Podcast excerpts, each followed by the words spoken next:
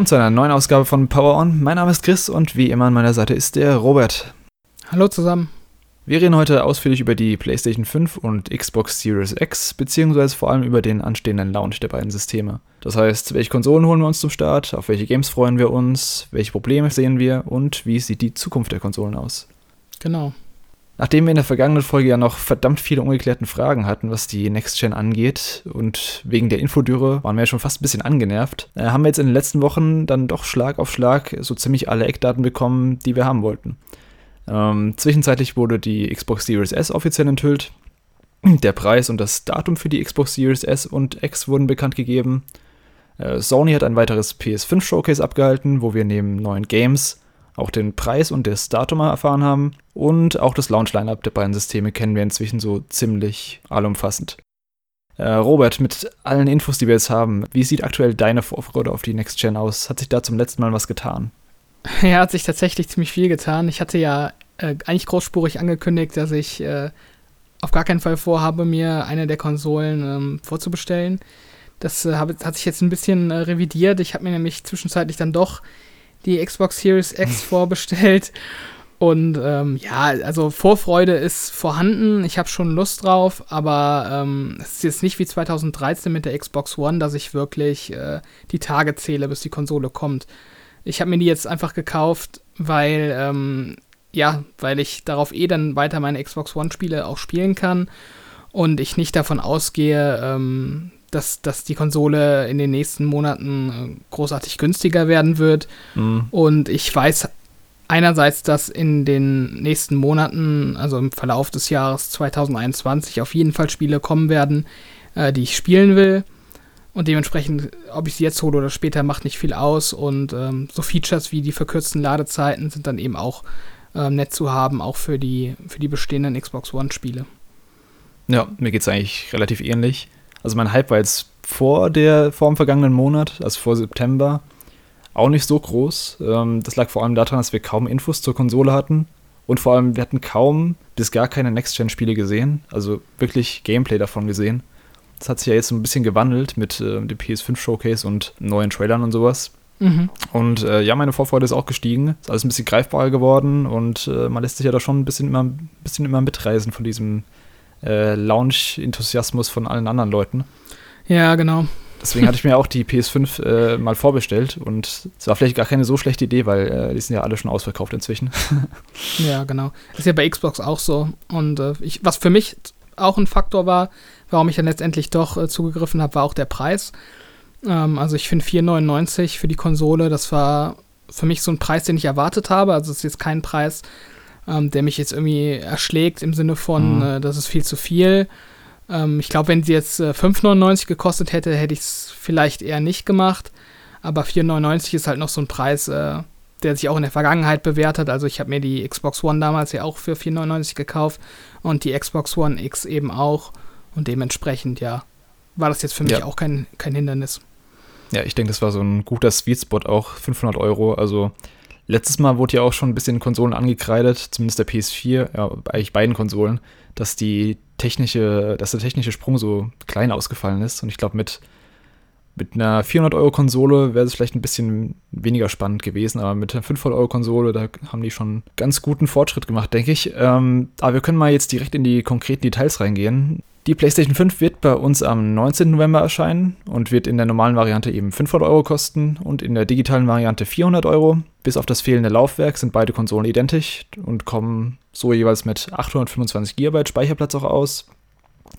Ähm, die PS5 soll dabei abwärtskompatibel zu 99% aller PS4 und PSVR-Titel sein, laut äh, Jim Ryan. Was davon nicht kompatibel sein wird, das werden wir dann mal sehen, wahrscheinlich relativ zeitnah zum Launch. Die Xbox Series X und S, die werden am 10. November erscheinen, also etwas über eine Woche vorher. Wobei die Series X 500 Euro kosten wird und die Series S 300 Euro. Der Unterschied hierbei ist, dass die Series S etwas schwächere Hardware verbaut hat, kein Laufwerk besitzt und im Gegensatz zur X mit 500 GB statt 1 TB Speicherplatz auskommt. Series X und S sind dabei abwärtskompatibel zu allen Xbox One-Titeln und allen 360 bzw. normalen Xbox-Titeln, die dafür auch bereits abwärtskompatibel waren. Ähm, gibt es irgendwas davon, was dich an den Infos bisher überrascht oder war das alles ähm, wie erwartet?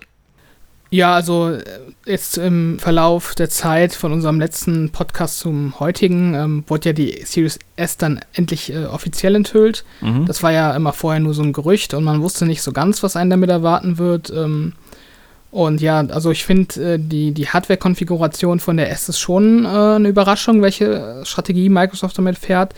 Ähm, die hat ja eine etwas schwächere Grafikkarte verbaut als äh, die X und ist dementsprechend darauf ausgelegt, dass sie zwar dieselbe Framerate äh, wie Spiele auf der Series X leisten soll, aber eben bei einer geringeren Auflösung. Also die Series S ist quasi dafür gedacht, auf Full HD und nicht 4K-Bildschirm benutzt zu werden.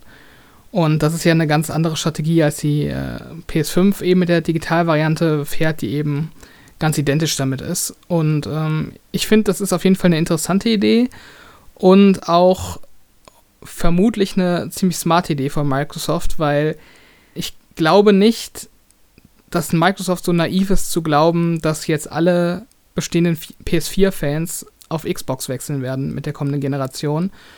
Und wenn sich eben diese, diese Studio-Akquise auszahlt und eben ähm, ja, Game Pass weiterhin so erfolgreich wächst und eben auch viele neue First-Party-Spiele dazukommen im Laufe der Generation, kann ich mir gut vorstellen, dass viele PS5 Erstkäufer sich irgendwann äh, vielleicht doch für eine Zweitkonsole ähm, aus dem Hause Xbox entscheiden.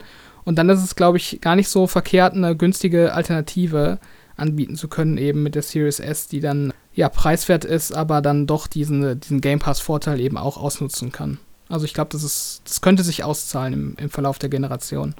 Ja, in der Hinsicht ist es auf jeden Fall relativ smart, der Move. Ich habe auch schon überlegt, irgendwann vielleicht eine, eine Series S ins Haus zu holen, einfach wegen Game Pass dann, damit ich die keine Ahnung, da kommen wir später noch zu, wenn Bethesda seine Spiele raushaut, dass ich die dann auch mal ähm, mit, mitnehmen kann. Mhm. Ähm, was mich ein bisschen überrascht hat, ist, dass der Speicherplatz so klein ist. 500 GB für eine rein digitale. Lag mhm. wahrscheinlich am Preis, damit sie den Preis drücken können, aber ja, ein bisschen schade. Bisschen schade auf jeden Fall, weil ich glaube, gerade auch, also ja, einmal die PS4, äh, PS5 Zweitkäufer vielleicht, dass sie ähm, die Series S als Zweitkonsole nehmen, aber es ist ja auch an Leute gerichtet, die einfach vielleicht ein bisschen bisschen weniger Budget haben und dann sich dann die Series S holen. Und die, gerade die Leute sind doch meistens auch die, die dann noch ähm, Gebrauchtspiele kaufen und verkaufen. Und ähm, weiß nicht, also ohne Laufwerk, bisschen schade, aber trotzdem eine interessante Konsole auf jeden Fall. Ja, Microsoft hat ja angedeutet, äh, dass das Ziel ist, dass die, ähm, die, die Dateigrößen eben auf der Series S ähm, kleiner sein sollen als auf mhm. der X, eben weil man sich die hochauflösenden äh, 4K-Texturen einspart.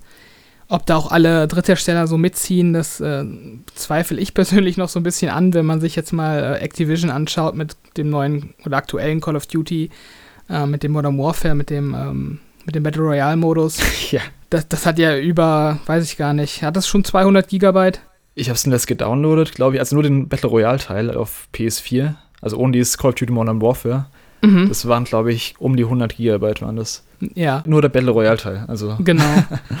Und ich glaube halt nicht, dass sich so ein Publisher wie äh, Activision dann die Mühe macht, für Series S irgendwie eine komprimierte Version extra anzufertigen. Also da muss man äh, noch ein bisschen abwarten, da stimme ich dir auch zu. Da könnten die 500 Gigabyte ähm, auch schnell relativ voll werden, vor allem weil ja auch noch ein Teil davon für das Betriebssystem dann drauf geht. Also ich glaube, bei der Series X ist das schon bestätigt, dass von den 1 Terabyte ähm, knapp 800 dann letztendlich zur freien Verfügung stehen. Mhm. Und ähm, ja, gut, da wird man bei der Series S bestimmt auch mit, mit 100 Gigabyte rechnen müssen, die da für das OS und so weiter dann draufgehen. Also ja, da muss man äh, vielleicht dann doch mal früher oder später zu so einer Speichererweiterung greifen. Ich bin auch mal gespannt, ob das mit diesen, also das soll ja die gleiche Leistung eigentlich bringen, nur in Full HD ob das jeder Entwickler so hinbekommt. Also ich kann es mir momentan noch nicht vorstellen. Also wenn sie es hinbekommen, wäre es natürlich super, weil ich bin momentan nur Full HD unterwegs. Das wäre mhm. also eigentlich ein super Deal dann. Aber ich kann mir nicht vorstellen, dass die einfach dann sagen, okay, das ist exakt das gleiche Spiel mit denselben Effekten, nur in einer geringeren Auflösung. Da wird man abwarten ja, müssen. Das wird die Zeit auf jeden Fall zeigen. Aber äh, hast du dir die äh, PS5 mit Laufwerk oder ohne geholt? Mit Laufwerk. Mhm. Warum? Wie kam es dazu? Ich kaufe noch relativ viel Retail. Also inzwischen gibt es ja auch viele Deals im PSN Store und so, aber das kommt dann meist immer später in der Generation. Da werden dann die digitalen Spiele auch ein bisschen günstiger. Mhm. Aber gerade zum Launch, jetzt ist, wir sehen es jetzt auch, die Preise sind erhöht worden. Also UVP sind jetzt 80 Euro für ein Spiel. Anderer Vorteil ist eben einfach auch zum Leihen. Also wenn ich mir irgendwie von einem Kumpel ein PS5-Spiel leihen will, dann kann ich das halt machen. Und mhm. digital wird mal, also ich habe halt gerne die Option. Also ich, ich bin gerne digital unterwegs, aber ich habe gerne die Option, noch Retail die Spiele zu holen. Ja. Ja, ich hätte es wahrscheinlich genauso gemacht, wenn ich mir die PS5 zuerst geholt hätte. Also du beschränkst dich halt äh, unnötig selber eigentlich. Das sind zwar 100 Euro Unterschied, aber wenn du es auf die Dauer mal berechnest, wie lange du die Konsole hast und wie viele Spiele du kaufst, beziehungsweise wie viel Rabatte du dir dadurch entgehen, äh, das rechnet sich äh, schon. Mhm. Ja, auch gerade bei der PS5, äh, da kommen wir vielleicht auch später nochmal äh, im Detail darauf zurück, ähm, wo ja jetzt auch die, die Spielpreise angezogen werden seitens Sony. Mhm. Ähm, da lohnt es sich dann auch vielleicht nochmal eher äh, auch auf den Gebrauchtmarkt und so weiter genau. zurückgreifen zu können. Ja. ja, deswegen, also digital, nee, auch aufgrund der geringen Speicherkapazität wäre es, glaube ich, nicht ähm, äh, kein Deal gewesen für mich. Ja, wobei ich sagen muss, ich spiele eigentlich wirklich fast nur noch digital, eben auch durch den Game Pass. Mhm. Ähm, aber ich habe mittlerweile wirklich so eine Abneigung gegen Discs entwickelt. Also 2013 hatte ich das noch überhaupt nicht, aber mittlerweile bin ich fast schon zu faul aufzustehen und eine Disc aus dem Laufwerk zu holen. Ja, das stimmt, das stimmt. Weil ich es einfach so angenehm so. finde. Ja, ich finde es so angenehm, einfach auf das Icon klicken zu können und startet das Spiel. Und dann merke ich nach fünf Minuten, dass ich doch keine Lust drauf habe. Und dann kann ich aber auch einfach problemlos ins nächste Spiel wechseln. Also ich finde, digital hat auf jeden Fall viele Vorteile, aber die Option dann trotzdem zu haben, ist natürlich immer so im Hinterkopf eine, eine gute Sache. Genau. Ich merke auch immer, dass ich die Spiele, die ich unbedingt haben will, die hole ich mir meistens dann auch als Retail. Also, keine Ahnung, so ein Final Fantasy VII Remake, das habe ich mir als Retail geholt, weil mhm. damit ich es eben für immer habe. Aber für einen Großteil der anderen Spiele ist es mir eigentlich relativ egal, ob ich das Retail oder digital habe. Und dann greife ich dann doch im Zweifel dann eher zu digital, weil es eben komfortabler ist, wie du schon gesagt hast. Ja. Mhm.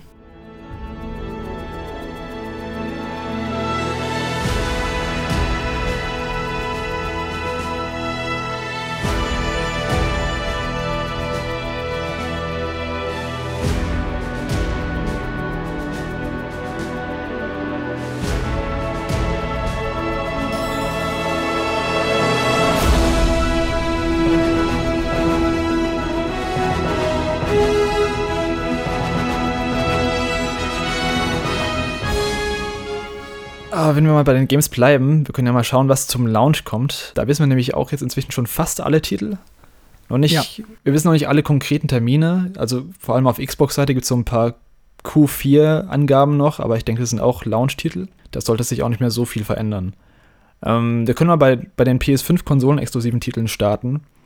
Mhm. Da hätten wir zum einen Astros Playroom, Bugsnacks, Demon's Souls, das Remake, Destruction All-Stars, Godfall, Sackboy Epic Adventure, Spider-Man Miles Morales, beziehungsweise die Ultimate Edition davon mit Spider-Man Remastered und The Pathless, wovon jetzt nur Demon's Souls, Destruction All-Stars, Godfall und Spider-Man Remastered ähm, Next-Gen exklusiv sind. Den Rest gibt es eben auch für PS4. Wie würdest du die Games hier nach Relevanz ordnen? Was ist das Interessanteste und was ist das wenigsten Interessanteste? Mhm. Also für mich persönlich oder eher so, was ich vermute, wird am meisten ziehen? Mhm, kannst ja beides sagen. Ja, also ich glaube, den, den größten Zugfaktor wird äh, Spider-Man Miles Morales haben für den Mainstream. Ähm, ich glaube, das wird dann am ehesten mit im, im Warenkorb landen. Mhm. Äh, einfach weil der, weil der PS4-Teil schon so ein großer Erfolg war, sowohl kommerziell als auch ähm, von der Rezeption her glaube ich, das zieht auf jeden Fall. Ähm, ist ja auch, also es ist ja auch ein bisschen günstiger als die Vollpreisspiele, weil es ja ein kleineres Spiel sein soll. Mhm. Es kostet ja. in Anführungszeichen nur 59,99 statt ja, ähm, 79,99. Ich glaube, das ähm, Schnäppchen. Ja, das kommt ja. auch nochmal die Entscheidung ein bisschen ein bei vielen, dass die dann denken, okay, nehme ich mal lieber noch das hier für 50, 60 Euro mit als ein anderes Spiel für 80 Euro vielleicht. Ja, ich glaube aber, dass das auch ähm, nicht so lange ähm, die Leute bei der Stange halten wird. Also ich erwarte da jetzt ehrlich gesagt nicht so den, den Übertitel von. Ich glaube, das wird halt einfach ein aufgeblasen, aufgeblasenes Add-on für, ähm, für das PS4-Spiel sein. Mhm. Äh, mehr oder weniger. Ich glaube, ja, das wird halt ein gutes Spiel bestimmt, so ungefähr auf dem Level von dem PS4-Spiel, aber ich glaube jetzt nicht, dass da die Leute irgendwie mehr als die ersten paar Tage nach Launch mit beschäftigt sein werden. Ich glaube auch, es wird ähm, Also ich glaube auch, es wird ein gutes Spiel, so wie das Urspiel, aber die Frage ist halt, wie umfangreich das Ganze sein wird. Ja, genau. Das ist ja die gleiche Map, New York, ähm, wie im Vorgänger. Ich glaube, die haben ein paar neue Gebiete drin, aber ich glaube, so viel auch nicht. Und ja, das ist halt die Frage, wie lange die Story dann hält. Also, wenn es nach acht Stunden durch ist, dann ja. Ja. Ja, und sonst ähm, glaube ich, was das, was das technisch, äh, technisch beeindruckendste Spiel sein wird und halt auch ähm, den längsten Spaßfaktor verspricht, ist, glaube ich, Demon's Souls. Mhm. Ähm, ich glaube, das wird dann auch so in, in äh, Werbetrailern und, äh, und so weiter ganz gut ankommen, um die Konsole zu verkaufen. Und äh, ja, ich glaube, das werden sich auch viele Leute holen. Ähm, ich glaube, das ist halt vor allem der Titel, der die Hardcore-Crowd so anzieht irgendwie. Genau. Das Gute eben bei Demon's Souls ist auch, das haben viele damals nicht gespielt, weil es im für PS3 exklusiv rauskam und relativ früh kam, 2009. Mhm. Und es war eben jetzt der Begründer des, also dieses gesamten Soul-Genres. Und ich, ich glaube, allein, allein der Grund zieht bei vielen, dass die da jetzt sich das mal zum Lounge holen und mal reinschauen wollen. Mhm. Und es, wie, ja. du, wie, du, schon gesagt hast, es sieht halt richtig gut aus meiner Meinung nach das bisher das bestaussehendste Next-Gen-Spiel. Ja. Ähm, und es ist ein großes, langes RPG, also das wird auf jeden Fall die Leute lange bei Laune halten. Mhm. Ja, und darüber hinaus würde ich jetzt nicht sagen, dass noch irgendwie wirkliche Knaller dabei sind. Ähm, mhm. Ich muss jetzt teilweise schon bei den Titeln überlegen, was es denn nochmal war. Godfall war, glaube ich, dieses Spiel von. Ähm, das ist von, ähm, von Epic Games. Von Nein, Nicht, nicht von Epic, sorry, ähm, von Gearbox. Von nee, Gearbox, Ge ja. Doch, Gearbox, ja. Also von Borderlands machen. Ja, was auch so ein bisschen äh, Soulsy war, oder? So im Ansatz. Ja, also es ist so eine Art Brawler, Aha. so ein Action-RPG, Hack-and-Slash-Brawler, in dem du so deinen eigenen Charakter hochzüchtest und so in so Instanzen gegen Gegner ähm, kämpfst. Wie so ein bisschen mhm. Destiny-like, also dass es so ein bisschen abgekapselt ist, dass du deine Dungeons durchstreifst äh, und dann halt da deine, dein Loot einsammelst und sowas. Mhm. Aber, also ich finde vom Spielkonzept müsste es mir eigentlich gefallen, weil ich mag solche Action-Rollenspiele, so Hack-and-Slash-Games. Ähm, aber die Trailer bisher, die, die schaffen es alle nicht, das Spiel irgendwie so geil zu zeigen irgendwie. Ja. Ich hätte jetzt auch nicht sagen können, dass es äh, schon zum Launch erscheint. Also für mich war das irgendwie so ein Spiel, was irgendwann nächstes Jahr kommt. Es war Und, sogar äh, der erste Titel, der überhaupt für PS5 angekündigt wurde auf den Game Awards letztes Jahr. Hm. Ja, also ich glaube, da ist jetzt nicht so der Hype dahinter in der Allgemeinheit und äh, ich glaube, das wird jetzt nicht so wirklich ziehen. Das ist die Frage irgendwie, weil ich könnte mir vorstellen, dass es so ein kleiner Überraschungstitel werden könnte, weil es jeder unterschätzt irgendwie. Das also könnte natürlich sein, ja. Also alle machen sich lustig drüber. Ich würde es mir zwar wünschen, aber ich kann es mir momentan noch nicht vorstellen. Ähm, dann haben wir noch Sackboy Big Adventure, so ein kleines, süßes äh, 3D-Jump'n'Run. Ja, das, also ich glaube, da bekommt man, was man, also da bekommt man genau das, was man sieht. Und ich glaube, das wird ganz spaßig, aber es wäre nichts, was ich mir jetzt zum Launch kaufen würde, vor allem nicht zum Vollpreis. Das mhm. schaue ich mir vielleicht mal an, wenn es irgendwann günstig zu haben ist oder vielleicht im PS Plus kostenlos reinkommt darüber hinaus äh, Destruction All-Stars. Das war dieses äh, Autokampfspiel, wo man irgendwie aus seinem Auto rausgeschleudert ist und dann zu Fuß unterwegs ist, ne? Dieses. Ob man zu Fuß unterwegs war, weiß ich gar nicht mehr. Auf jeden Fall war es halt viel Car Crash, Action. Mhm. Aber es war jetzt auch. Ich dachte vor allem zuerst, es wäre so ein kleineres Indie-Ding, aber das kostet auch 80 Euro. Echt? Das kostet 80 Euro zum Start. Oha, ich dachte, das wäre auch so ein, so ein Download-Only-Titel, der irgendwie. äh, für 20 Euro mal eben so dazu gekauft werden kann. Also ich glaube, allein von Verkäufen wird das so ziemlich der Flop der ganzen, des ganzen Launches, weil wer kauft sich das für 80 Euro? Ja, das wusste ich auch nicht. Das finde ich aber jetzt auch spontan ziemlich frech. Ich habe jetzt nicht mhm. so viel davon gesehen, aber das sah für mich jetzt auch nicht nach einem 80 Euro Vollpreisspiel aus. Also, ja, ja. mutig auf jeden Fall. Der Trailer hat mich, ja, mutig. Der Trailer hat mich auch eigentlich nicht so angemacht. Nee. Dann haben wir halt noch Bugsnacks, das äh, Ding von den Octopath, nee, nicht Octopath, wie heißt es nochmal? Octodad-Machern. Octodad, Octopad ja. ist was anderes. ähm, ja, also weiß man auch irgendwie auch noch nicht genau, was es ist. Es ist ein verrücktes Game mit komischen Kreaturen und äh, Erdbeerhänden. Aber was genau das jetzt ist und ob das gut sein wird, weiß ich nicht. Eigentlich auch nicht so viel Interesse dran, du? Nee, ich glaube, das ist auch so ein Spiel, wo es quasi reicht, sich mal einen Twitch-Stream davon anzuschauen. Und mhm. äh, ich glaube, da hat man dann letztendlich denselben Spaßfaktor, wie als wenn man es selber spielt. Also so vom Gefühl her, ich kenne das Spiel natürlich jetzt noch nicht. Ja, ist halt die Frage, ob die, ob die wieder auf so ein so ein virales Ding gehen wollen, wie mit Octodad, dass das halt viele Twitch-Streamer anspricht. Äh, ja, keine Ahnung, mal abwarten, aber ich bin da nicht so heiß drauf. Mhm. Dann haben wir noch The Pathless, das ist das ähm, nächste Game von den Absu-Machern. So eine Art open-worldiges Indie-Game-Action-Adventure-Ding. Das hat mir eigentlich ganz gut gefallen. Ich freue mich drauf, aber es ist auch kein, kein mega Hype-Titel gerade. Ja, ich musste, ich musste tatsächlich gerade mal, mal googeln, weil ich davon noch gar nicht. Ja, ich wollte gerade fragen, ob du das überhaupt hab. kennst. nee, aber ich fand Abzu ganz nett tatsächlich. Das habe ich irgendwann mal nachgeholt. Es war jetzt auch nicht so der, der Oberknaller, aber auf jeden Fall nette paar Stunden. Und ähm, ja, finde ich jetzt potenziell interessant, von denen ein neues Spiel zu sehen. Also der Artstyle gefällt mir auf jeden Fall ziemlich gut. Das wirkt mhm. so ein mhm. bisschen Journey-mäßig, sieht man auch an der Figur. Ähm, so eine Art Cell-Shading-Stil. Mhm. Und ich glaube, es sind so ein paar Rhythmuselemente auch drin, die ich noch nicht so ganz ähm, greifen kann, wie das funktioniert, aber es sieht ganz cool aus, so eine Art Action-Adventure auf jeden Fall. So ein ja. kleines Indie-Ding. Auf jeden Fall auch kein Vollpreis, das ist schon mal gut. Ja, das sieht auf jeden Fall nett aus. Ja. Dann haben wir noch ähm, Astros Playroom, das ist eigentlich nur eine vorinstallierte Demo, ähm, die es auf jeder PS5 gibt, die so ein bisschen die Fähigkeiten des neuen DualSense-Controllers zeigen soll.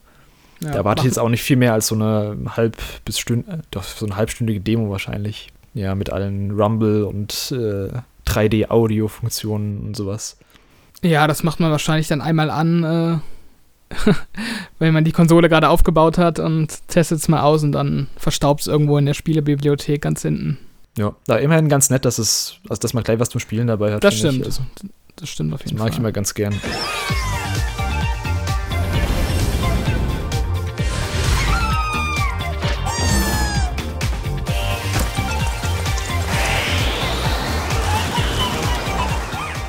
Ähm, da können wir mal zur Xbox, ähm, zu den Xbox-Konsolen-exklusiven Titeln rübergehen. Da haben wir nämlich einmal 12 Minutes, dann Crossfire X, Gears Tactics, The Ascent, The Falconeer, The Medium, Tetris Effect Connected, Tunic und Yakuza Like a Dragon. Ähm, hier ist außerdem The Medium das einzige Exklusivspiel für Series X bzw. S. Und ähm, Yakuza Like a Dragon erscheint auch für PS4 zeitgleich. Die PS5-Version erscheint aber erst vier Monate später. Auch hier, ähm, wie willst du die Games so nach Relevanz sortieren, beziehungsweise was fällt dir so ins Auge? Ach, ja, also so viel Relevanz ist da leider gar nicht dabei. Ähm, das kam ja auch in den letzten Podcasts schon öfters mal zur Sprache, dass Microsoft das von der Software ein bisschen versäumt hat, ähm, eben die Konsolen-Launches zu begleiten. Also ich finde, man, man, vermisst Halo auf jeden Fall schmerzlich. Ich glaube, wenn jetzt Halo Infinite ähm, gut ausgesehen hätte und dann auch noch ja. pünktlich jetzt käme, dann wäre das auf jeden Fall ein, ein krasses äh, Zugpferd für, für die Xbox und so fehlt so ein bisschen der Top-Titel. Ja, also, es haut so ein bisschen so ein Loch rein, aber ja. ja. So ganz spontan, glaube ich, gibt es da tatsächlich nichts, was so wirklich die Massen zieht an Ex Exklusivtiteln. Also Medium mhm. kam jetzt halt schon ein paar Mal vor auf Microsoft-Events und äh, Microsoft ja, stärkt dem Spiel auf jeden Fall so ein bisschen den Rücken. Ähm, hat ja auch ein ganz nettes Konzept mit diesem Splitscreen-Singleplayer, dass man gleichzeitig zwei verschiedene Dimensionen sozusagen sieht. Einmal so eine Geisterwelt und einmal die reale Welt und dann eben beide Bildschirme im Auge behalten muss, um, um im Spiel eben voranzukommen. Sie nennen ähm, es übrigens äh, Dual Reality Gameplay. Ja, der Marketing-Name dann auch schon, auch schon gesichert. Ja, yes. also ich glaube, das ist halt ein Spiel, was vielleicht viele Leute dann auch mal ausprobieren werden, eben weil es auch im Game Pass äh, startet. Ich auch, ähm, aber jetzt zu den, den großen Mainstream-Appeal hat das, glaube ich, nicht. Ich will es mir auch mal. Kommt es auch für PC? Ja, oder? Ich bin mir gerade nicht sicher. Aber das würde ich mir auf jeden Fall mal anschauen, weil das kommt ja. Kommt das nicht von den Machern, die Layers of 4 gemacht haben? Ähm, das kann sein. Die haben auf jeden Fall auch Blair Witch gemacht. Das kann man nicht so gut sind. an, oder? ja, das war halt eher so okay, ja. Aber auf jeden Fall, The Medium sah bisher am interessantesten von den ganzen Spielen von denen aus. Deswegen bin ich mhm. da mal gespannt, auch weil eben der, der Composer von äh, Silent Hill dabei ist. Auch wenn der wahrscheinlich nur das Main-Theme geschrieben hat und jetzt den ganzen Namen wieder drunter schreiben, aber ja. Ähm, was mir auf jeden Fall noch gefällt, ist äh, Yakuza Like a Dragon. Das sollte man nicht unterschätzen. Das war so ein Liebhaberding ein bisschen, aber also es ist Yakuza 7, das heißt bei uns nur Like a Dragon. Und es ist quasi eigentlich ein Neustart für die Serie. Also das heißt, da kann jeder einsteigen, ohne dass er Vorkenntnisse zu den anderen Teilen hat. Und statt den üblichen Brawler-Gameplays ist es eher so ein bisschen rundenbasiert. Also so ein typisches JRPG eher. Deswegen, mhm. das könnte ähm, ein ganz cooler Starttitel sein für viele, die drauf Bock haben auf sowas. Auf ein ja. längeres ähm, Rollenspiel. In Japan ist es aber schon länger raus, oder? In Japan gibt es schon seit Januar, glaube ich, ja. Okay. Also es ist kein Titel, der, der nee. die Xbox in Japan verkauft. Okay. Leider nicht. Ja, die Yakuza-Dinger, die brauchen immer irgendwie ein Jahr oder so dann oder länger, bis sie zu uns kommen. Mhm. Ja, für mich persönlich ähm, von den Spielen sprechen mich zwei an, die ich auf jeden Fall ähm, zum Start auf jeden Fall spielen werde. Das ist einerseits Gears Tactics, ähm, also was ja so eine, was ja ein Prequel ist für die, für die Shooter-Saga. Ähm, mhm. Das Spiel ist, glaube ich, im März oder Anfang des Jahres irgendwann für PC schon erschienen, aber bisher eben noch nicht auf, auf Konsole. Ach, das erschien nur für PC bisher, okay. Mm, genau. Das wusste und ich das, gar nicht. Und das ist so ein, so ein XCOM-mäßiges äh, Strategiespiel, mhm. wo man eben so ein, so ein Squad von Soldaten ähm, über so ein klassisches Grid-System äh, steuert und dann eben gegen Locust kämpft. Das Spiel kam auf jeden Fall gut an, hat wohl eine ziemlich äh, gute Inszenierung mit hochwertigen Cutscenes, guter Story und auch äh, durchaus spaßigem Gameplay. Also dementsprechend ähm, habe ich da schon Bock drauf als Gears-Fan. Also ich finde, es gibt halt noch so ein paar kleinere Dinger, die ganz cool sind. Ähm, 12 Minutes, wenn es zum Start kommen sollte, wäre cool. Auf jeden Fall. Äh, ja. Tunic, dieses Zelda-like ähm, mit, dem, mit dem kleinen Fuchs, das ist ja auch schon ewig in Entwicklung. Ja, das auch, auch nett. ganz nett werden. Und ähm, The Ascent bin ich mir gerade gar nicht sicher, was das ist. Die Ascent, das, das, sollte dieser Twin-Stick-Shooter, dieser Cyberpunk-Twin-Stick-Shooter sein, wenn ich mich jetzt nicht ganz täusche. Ich google mal eben schnell. Wir sind ja multimedial unterwegs. ähm, ja, genau. Das ist so ein Cyberpunk, Neon, Noir, Twin-Stick-Shooter, der auch ähm, eine recht schicke Optik hat und auch schon seit längerem angekündigt ist. Glaube ich auch eines der ersten Spiele für Xbox One, äh, für Xbox One, sage ich schon, für Xbox Series, ähm, die gezeigt wurden. Und mhm. ja, könnte halt auf jeden Fall auch ganz spaßig sein. Ist halt die Frage, ob man Bock drauf hat auf so einen, auf so einen Twin-Stick-Shooter. Dann gibt es eben noch äh, The Falconeer, das ist so eine, ich habe es richtig erkannt, dass es so, ein, so eine Art Panzer Dragoon ist, dass ja. du so ein Adler, Adler oder was auch immer du steuerst und dann eben ja, so eine Art Star Fox oder ich weiß gar nicht, wie man das Genre nennt. So, ist auch so ein Shoot'em Up, oder? Ja, so ein Flugkampfspiel, wo man eben irgendwas abschießen muss in der Luft. Ist nicht so meins, aber sieht vom Artstyle ganz cool aus. Ja, sehe ich genauso.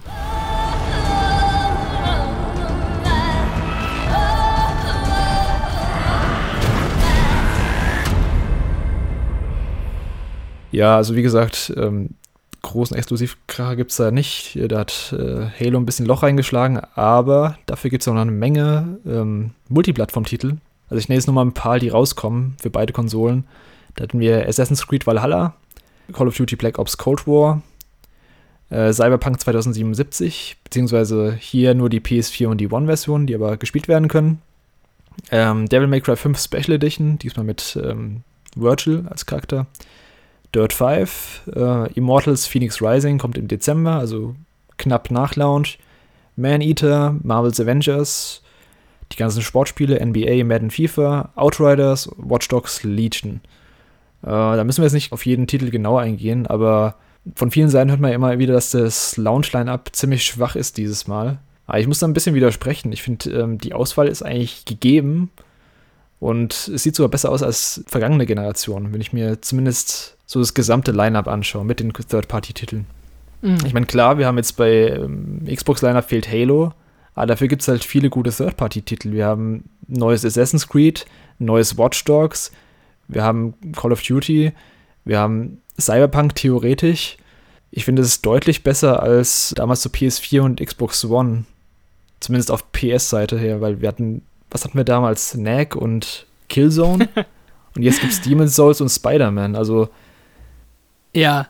Xbox One hatte halt damals noch, okay, die hatten noch ähm, Forza, aber ansonsten finde ich da auch nicht so viel besser als äh, dieses Mal. Ja, also Xbox hatte Forza Motorsport, Rise, Son of Rome, ähm, dann Dead Rising ähm, im Ausland, das war ja bei uns. Ach, Dead Rising gab es noch.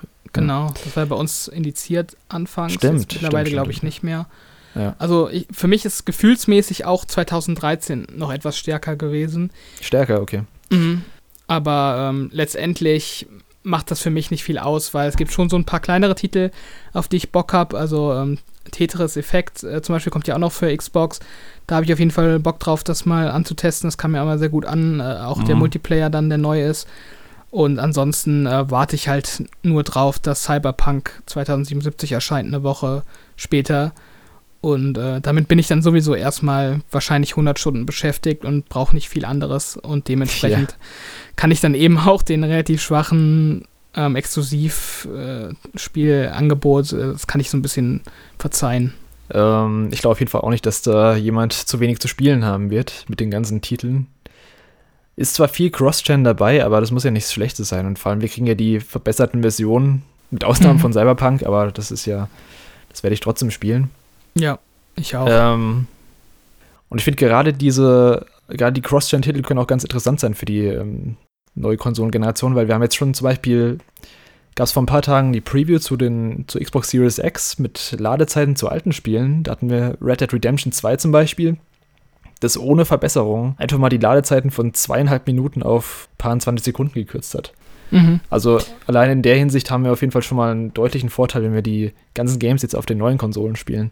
Ja, das war auf jeden Fall auch einer der Hauptfaktoren, warum ich dann jetzt doch ähm, zur neuen Xbox gegriffen habe. Eben die besseren Ladezeiten, die sich dann eben auch, glaube ich, bei so einem großen Rollenspiel wie Cyberpunk dann positiv auswirken werden, dass man da äh, mhm. nicht so lange warten muss, bis das Spiel ja. dann mal losgeht. Und ähm, was ja auch auf, auf Xbox ja schon mehrfach präsentiert wurde, ist äh, dieses Quick Resume Feature, dass man, ich glaube, fünf Spiele gleichzeitig ähm, im Hintergrund laufen haben kann.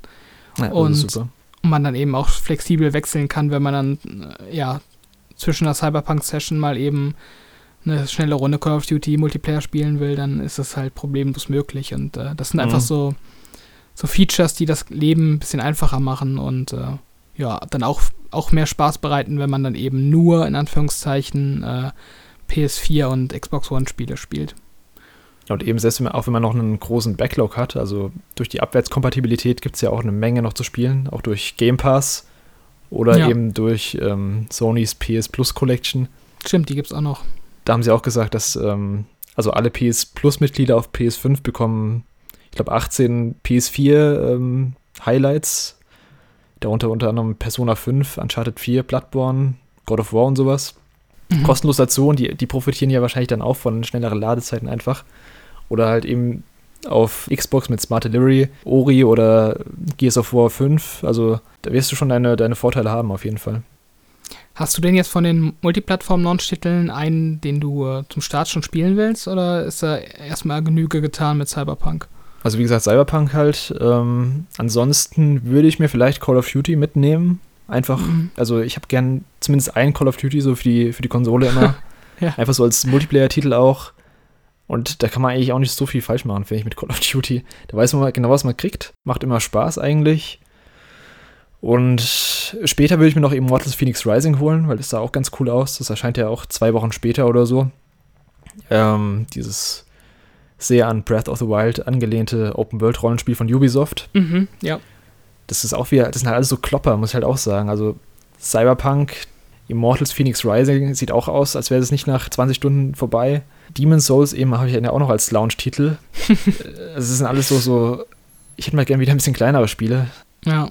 Eben vielleicht Spider-Man dann noch, aber also von den Third-Party-Titeln auf jeden Fall Cyberpunk, ähm, Call of Duty, vielleicht.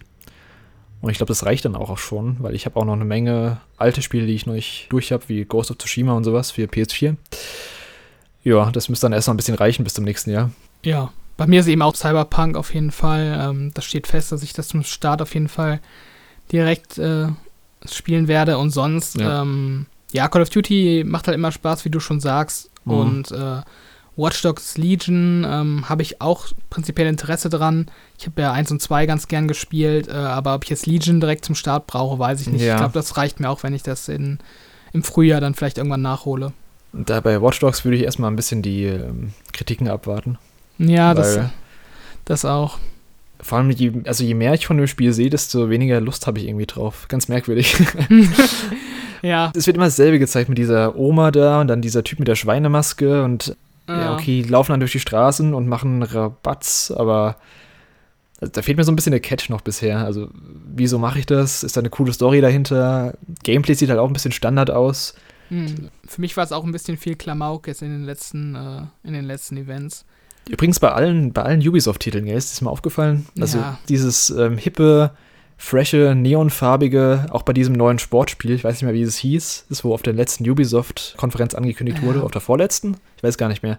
Auf jeden Fall dieses, ähm, oh Gott, wie hieß das nochmal? Ja, diesen quasi Steep-Nachfolger, aber jetzt Genau, mit, mit, allen Sportarten irgendwie. mit Fahrrädern und Aber alle auch wieder so. Punk-Frisuren und neonfarbene Tattoos und so. Also, ich weiß nicht, was die gerade was die gerade haben mit Ubisoft da, aber es war ja auch bei was Rage? Rage 2, war so auch Rage so, oder? 2, Dies- ja. Genau, diese knallige, Far Cry. übertrieben lustige, ja, Far Cry New Far- Dawn, New genau. Da war das auch, genau. Ja, das spricht mich so gar nicht an, irgendwie, dieser Stil. ja irg irgendwas hat da die äh, Marketinganalyse ergeben, dass da irgendwie das gerade zieht. Ich weiß auch nicht genau, wer da die Zielgruppe ist, aber mich spricht das leider auch nicht an. Also beim Watch Dogs 2 war das auch schon so im Ansatz äh, vorhanden. Ja, da haben sie angefangen, genau. Aber mit Legion treiben sie es jetzt irgendwie auf die Spitze und äh, mir ist das gefühlt auch ein bisschen zu viel. Das kann natürlich jetzt auch so fürs Marketing ein bisschen aufgeblasen sein, dass es im, im richtigen Spiel ein bisschen nüchterner alles äh, abläuft, aber ja, da bin ich auch ein bisschen skeptisch, äh, inwiefern mich das dann stören wird. Ach, ich hatte ähm, Devil May Cry 5 noch vergessen. Das würde ich mir vielleicht nochmal anschauen. Aber es kommt ein bisschen auf den Preis drauf an, weil ich, dafür zahle ich jetzt keinen Vollpreis nochmal. Ist da, da neue Inhalte drin oder ist das äh, das gleiche Spiel? Es sind neue Inhalte dabei. Ich weiß ja nicht, wie viel das sein werden. Also du, du hast auf jeden Fall eben Virtual als Charakter. Ja. Und ich habe so ein paar Level gesehen, wo es halt viel mehr Gegner gab als sonst. Also du hast ja bei Devil May Cry meistens nur so, keine Ahnung, vier, fünf Gegner maximal so um dich rum. Und es sah so ein bisschen, bisschen schlachtenmäßig schon aus. Ich weiß gar nicht, was das, was das war, ob das ein extra Modus war oder.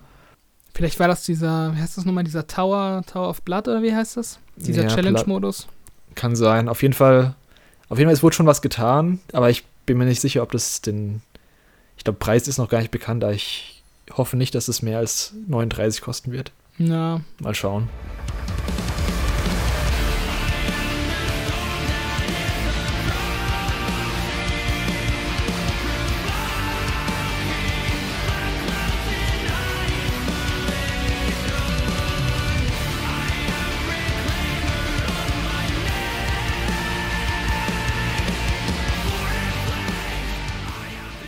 Jetzt gab es ja wie zu erwarten einen ziemlichen Ansturm auf die neuen Konsolen, die beide jeweils in kürzester Zeit komplett ausverkauft waren. Und äh, viele Leute hatten auch Probleme beim Vorbestellen und waren dementsprechend auch verärgert.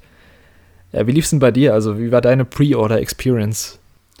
Ähm, ich habe tatsächlich erst, weiß gar nicht, zwei Tage vor Pre-Order-Start mich dann zu, letztendlich dazu entschlossen, eine vorzubestellen.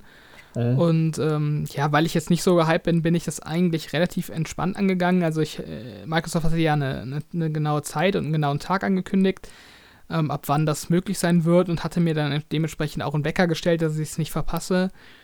Ähm, aber habe da jetzt nicht irgendwie äh, zehn Browser mit je 20 Tabs offen gehabt, sondern ähm, tatsächlich nur ähm, Amazon und habe halt eben versucht, da eine zu erwischen. Ähm, ich glaube, 9 Uhr morgens war das bei Microsoft und Genau. ähm, ja, um 9 Uhr habe ich dann eben auch fleißig F5 gedrückt.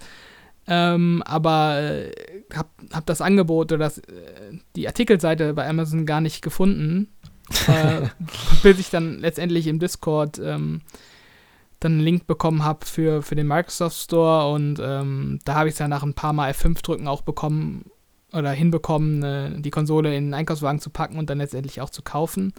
Ich habe gleichzeitig noch mit einem Kumpel geschrieben, der sich auch eine Xbox holen wollte und der hatte tatsächlich mehr Probleme. Also der hatte Okay. mehrere Tabs offen, mehrere Browser und äh, der hat es dann letztendlich auch noch hinbekommen über, über Saturn. Ähm, aber man musste auf jeden Fall schnell sein, denn ähm, ja, wie du schon sagtest, die Series X ist auf jeden Fall ausverkauft überall. Ähm, die Series S ist noch, glaube ich, relativ problemlos zu bekommen. Ähm, Mhm. Ja, also wie bei der PS5 äh, muss man auf jeden Fall äh, flott sein und auf jeden Fall äh, zur richtigen Zeit am richtigen Ort sein. Ja, der PS5-Verkauf ging ja irgendwann nachts ähm, los. relativ unkontrolliert, hat irgendjemand einfach angefangen, die PS5 zu verkaufen. Ich weiß gar nicht, ich glaube in Amerika war es irgendwie Walmart oder sowas, bei uns war es äh, Amazon. Obwohl es von Sony-Seite eigentlich offiziell hieß, dass es, es würde erst am nächsten Tag oder am übernächsten Tag stattfinden. Ja, aber Pustekuchen, es war dann direkt nachts nach dem PS5-Showcase. und ich war halt sowieso am PC und deswegen hatte ich da auch kein Problem, mir eine PS5 zu sichern. Durch Twitter und Co. und Links. Aber da waren da eben nicht alle so, so glücklich wie ich. Ähm, ja, aber selbst bei Xbox hat man mit einem angekündigten festen Datum für die Pre-Orders, wo es eigentlich äh, geregelt ablaufen hätte können, konnte man das Chaos nicht vermeiden. Also glaubst du, da gibt es noch eine bessere Möglichkeit oder ist es einfach die, die traurige Realität bei Vorbestellungen von solchen heiß begehrten Produkten? Ich glaube, da gibt es nicht so viele Möglichkeiten. Man könnte es halt irgendwie über so ein Ticketsystem lösen, aber ja, das ist dann. Das machen die in einfach, Japan. Ja, das ist dann auch einfach Glück. Also, ich finde, äh, so wie es Microsoft gemacht hat, ist es schon irgendwie die fairste Lösung für alle. Mhm. Und ich meine, klar, die sind jetzt im ersten Moment ausverkauft, aber da werden jetzt auch nochmal Kontingente rein, reinkommen und äh, man hat die dann vielleicht eine Woche später im, im Zweifelsfall. Aber ich glaube, wer jetzt wirklich so dra heiß drauf ist, eine Konsole zu bekommen, der wird da jetzt auch nicht, äh, weiß ich nicht, bis März warten müssen, bis er, bis er eine bekommt. Also das kann ich mir nicht vorstellen.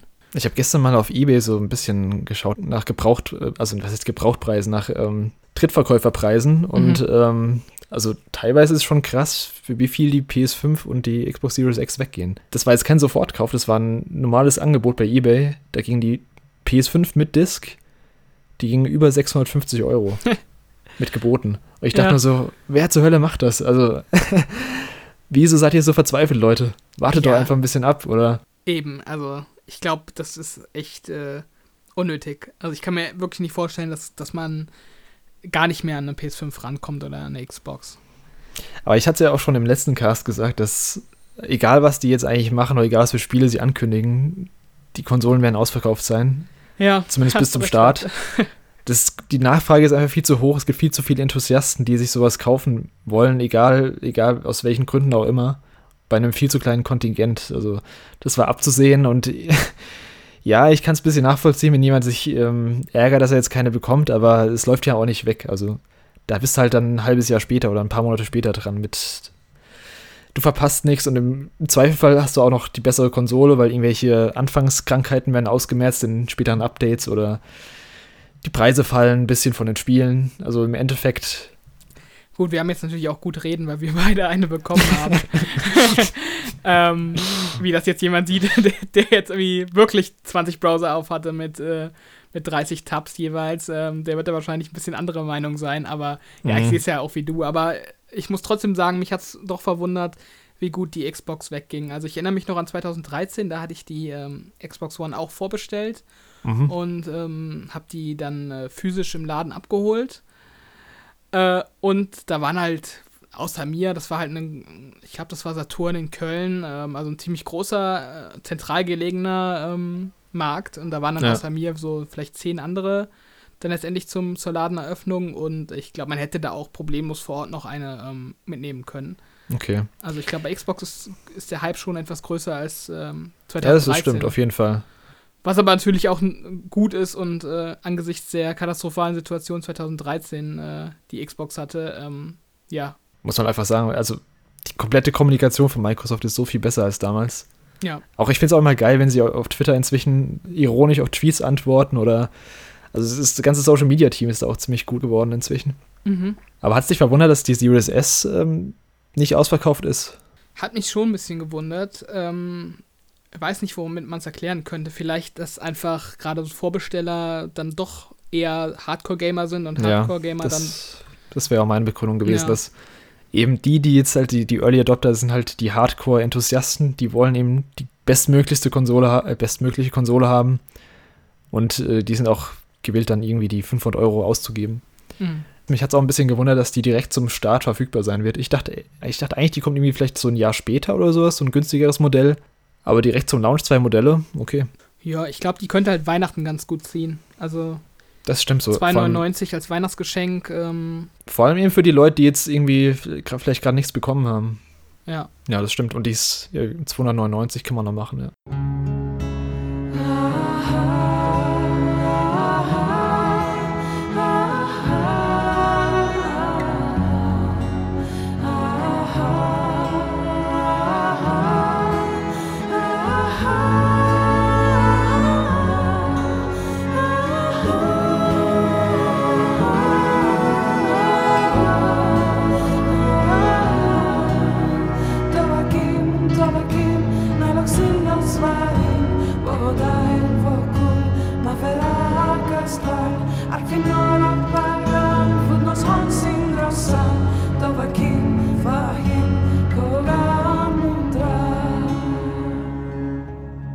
Aber der Launch ist ja nur der Anfang. Wichtiger ist ja, was die Konsole in den kommenden Jahren bieten wird. Und da wissen wir inzwischen auch ein bisschen mehr.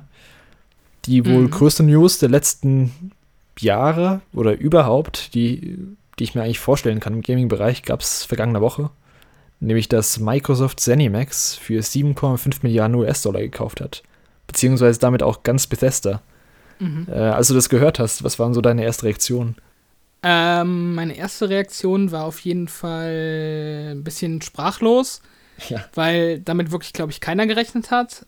Ähm, also, dass Microsoft noch nicht aufgehört hat, neue Studios und Firmen zu kaufen, das haben sie ja durchaus immer mal wieder so anklingen lassen, äh, dass das nicht das letzte ist, äh, was, was unter dem äh, mhm. Game Studios Banner dann ähm, erscheinen soll, aber dass sie wirklich Zenimax kaufen, ähm, damit habe ich gar nicht gerechnet. Und ähm, das war dann auch tatsächlich so ein bisschen das ausschlaggebende Event, äh, was bei mir ausgelöst hat, dass ich mich dann für die, für die Vorbestellung entschieden habe. Nicht unbedingt, weil ich so Bock auf die Spiele habe von Zenimax, sondern weil das für mich ähm, eher so ein Signal war von, von Microsoft und Xbox, dass sie halt wirklich, ähm, dass sie wirklich in Xbox äh, eine Zukunft sehen und da auch weiter rein mhm. investieren wollen. Ähm, was ja schon in den letzten Jahren, ähm, gerade so in der Vor-Spencer-Ära, nicht immer der Fall war, dass man das Gefühl hatte, dass Microsoft wirklich an, an Xbox festhalten will. Und ähm, gerade so ein, ja, so eine so ein Einkauf von, von 7,5 Milliarden macht auch Microsoft nicht mal ebenso. Und mhm. ähm, ja, das zeigt auf jeden Fall so ein, so ein Commitment eben für die Gaming-Branche ja. und äh, eben auch für die, für die Community hinter Xbox, äh, dass das für mich auch nochmal so ein ausschlaggebender Kick war, dann doch zu sagen, ja, okay, ich hole mir die, die Series X. Ja, viele haben ja auch immer spekuliert, dass Microsoft sich so ein bisschen zurückziehen könnte irgendwann in Zukunft, so aus dem Gaming, äh, also aus dem Hardcore-Gaming-Bereich, aber das mhm. ist eigentlich gerade das gegenteilige Signal. Und das bestärkt ja auch die Leute drin, dass ähm, auf jeden Fall eine gute Zukunft in der Gaming-Sparte von Microsoft äh, herrschen wird.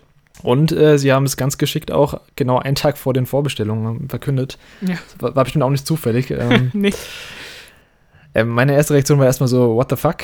Ähm, ja. Erstmal, okay, jetzt, jetzt haben sie so ein krasses Studio, also es ist kein Studio, es sind ja mehrere Studios, es ist ja ein. Das ist eigentlich ein Publisher, den sie gekauft haben. Das ist ein Publisher, ja, die haben einen kompletten, nicht mal einen kleinen, richtig großen. Bisher hatten sie so kleinere bis mittelgroße Studios gekauft, wo man mhm. auch schon mhm. dachte, oh, gut, nicht schlecht, aber Bethesda ist halt auf einer ganz anderen Ebene nochmal.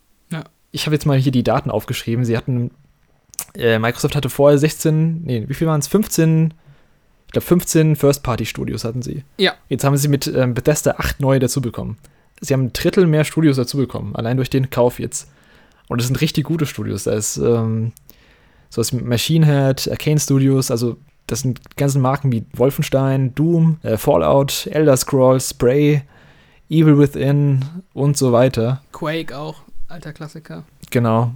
Also kannst du dich an einen größeren Deal in der Videospielgeschichte erinnern? Ich nicht. Boah, vielleicht die Fusion von Activision und Blizzard, aber das war dann auch eher eine Firmenfusion und nicht eine. Ich, ich bin jetzt ja. nicht der Betriebswirt, dass ich da sicher sagen kann, dass das einen Unterschied macht, aber ähm, das war ja eher so eine Firmenfusion und das für Microsoft ist jetzt wirklich eine, eine quasi ein Einkauf. Vor allem, es war ja auch so eine richtige, richtige Kampfansage eigentlich, das, also so einen Move zu machen. Ja, ich meine, das Meme von Xbox war ja immer Xbox has no games.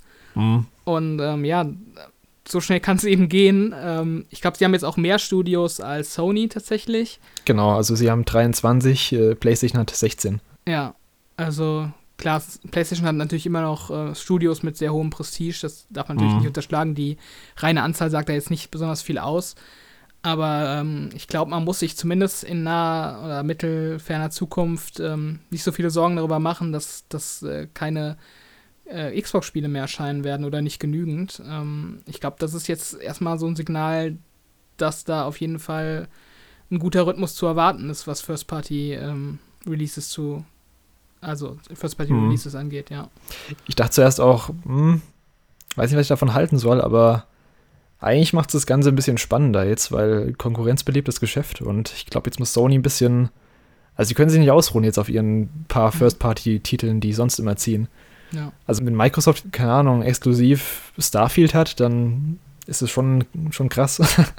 ja, also ich meine, gerade so Elder Scrolls, ähm, Skyrim ist ja wirklich so eins der beliebtesten Spiele, kann man glaube ich fast schon sagen, so der, ja, der letzten auf jeden Fall. 20 Jahre. Und vor allem einflussreichsten auch einfach. Ja, also wie viele Memes es bis heute von, von Skyrim gibt und äh, was das für eine Mhm. Fanbase hat. Jedes Mal, wenn es neu veröffentlicht wird, findet das Spiel dann wieder äh, Hunderttausende, wenn nicht Millionen äh, Käufer.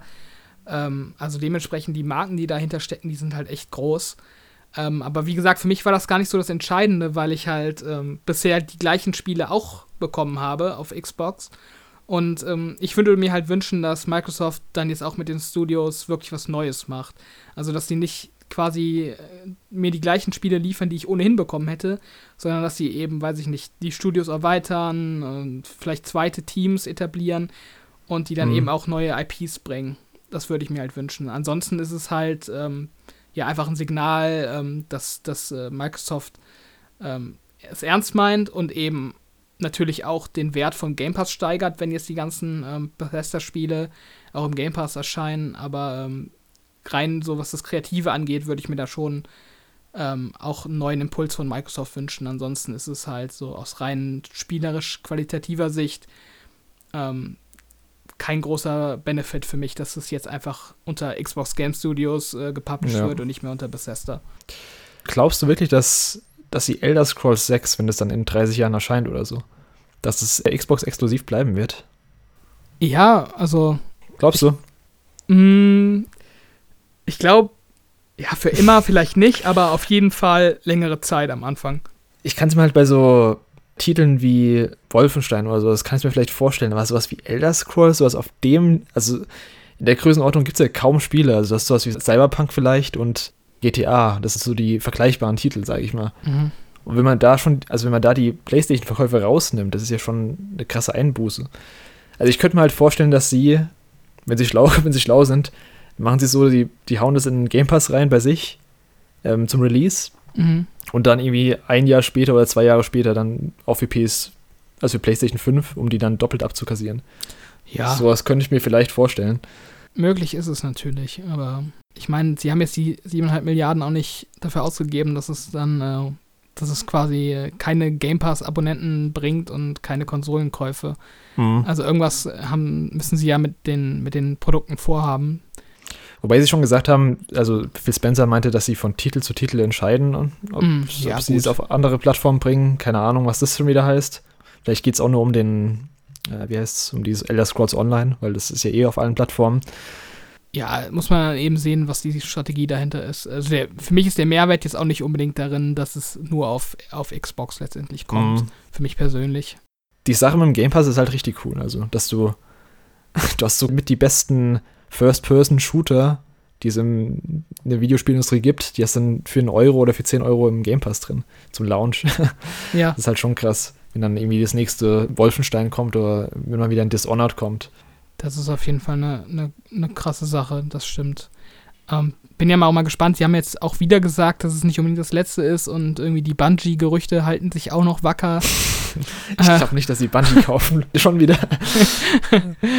ja, Ich finde ehrlich gesagt Bungie auch ein bisschen rausgeschmissen Geld. Ich glaube, Bungie ist Ja. ziemlich teuer inzwischen und die haben nur Destiny. Also, okay, die werden wahrscheinlich dann wieder irgendwas anderes entwickeln in Zukunft, aber momentan ist es halt ein Studio, was ein Spiel macht. ja, Das ist so ein bisschen Mojang-mäßig, dass sie Minecraft kaufen.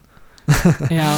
Und ich bin mir, ich, ich bin mir auch noch nicht so sicher, ähm, ob, äh, ob äh, Destiny 3, wenn es dann vielleicht mal kommen soll, weiterhin so gut zieht wie, äh, wie Destiny 2 oder 1. Also ich Boah, ich glaube ganz ehrlich, ich glaube, es wird kein Destiny 3 geben. ja. Ich glaube, die werden das Destiny 2 einfach so lange machen, bis es, bis es halt nicht mehr läuft.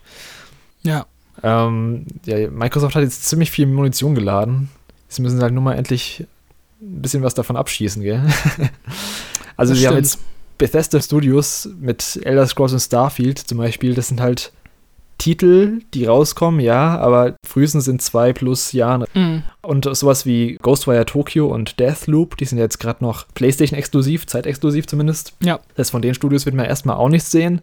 Ja, Doom kam auch eben gerade erst raus. Ist halt die Frage, wann es dann anfängt mit den, mit den neuen Titeln dann mal.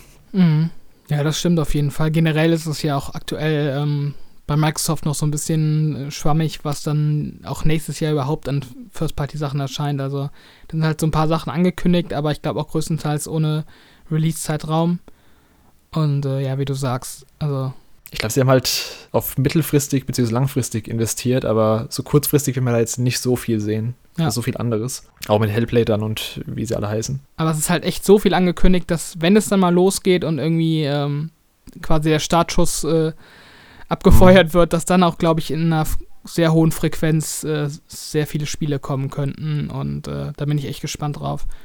Ich glaube auch so in zwei Jahren könnte es dann echt so ein so eine richtige Rotation geben zwischen den Studios, dass du halt jedes Jahr richtige Krache haben, haben wirst auf mhm. Xbox.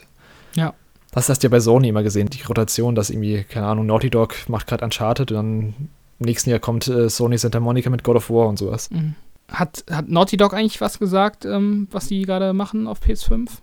Nee, also die arbeiten ja noch an dem Multiplayer von The Last of Us. Das wird mhm. so ein Standalone-Ding. Ähm, Denke ich mir, das wird auch irgendwann wahrscheinlich nächstes Jahr kommen. Aber ansonsten, ich glaube, das ganze Team hat nämlich auch an The Last of Us Part 2 gearbeitet. Das heißt, da wird man jetzt auch, ich denke mal, für eine Weile nichts sehen. Vielleicht nächstes Jahr ein Teaser wieder, aber ich weiß nicht, ob die schon wieder ein Game drei Jahre vorher ankündigen wollen. Das ist halt auch nicht mehr so geil.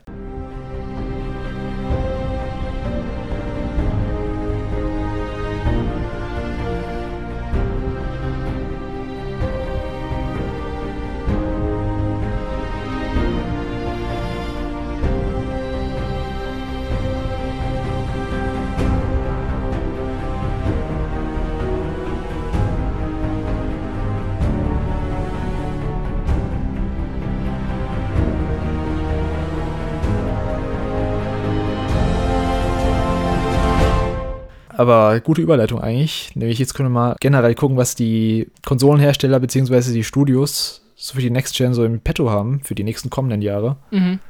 Ähm, abseits der Launch-Titel jetzt, worauf freust du dich? Ähm, von den Exklusivtiteln ähm, freue ich mich auf jeden Fall auf Hellblade 2. Da war der erste Teil so ein kleiner Überraschungshit für mich. Den habe ich nämlich erst nachgeholt, als er dann auf Xbox erschienen ist. Und das mhm. war dann eins der Spiele des Jahres für mich. Und äh, ja, der Trailer für den zweiten Teil, der sah auch super aus. Und äh, darüber hinaus ähm, freue ich mich auf jeden Fall auf Fable, weil ich eben großes Vertrauen in Playground Games habe. Ähm, ich glaube, die können wirklich tolle Spiele abliefern. Und ähm, ja, vielleicht noch als dritten Titel ähm, einen, der, der quasi noch nicht angekündigt ist, aber ist eben das Spiel von The Initiative, was ja von Microsoft immer so als großes ah, ja. neues Studio ähm, aufgebauscht wurde. Und äh, da bin ich auch wirklich gespannt, was die da letztendlich äh, abliefern nach der großen Vorankündigung. War das das ähm, Quadruple A-Titel? Genau. Genau. Ah, ja.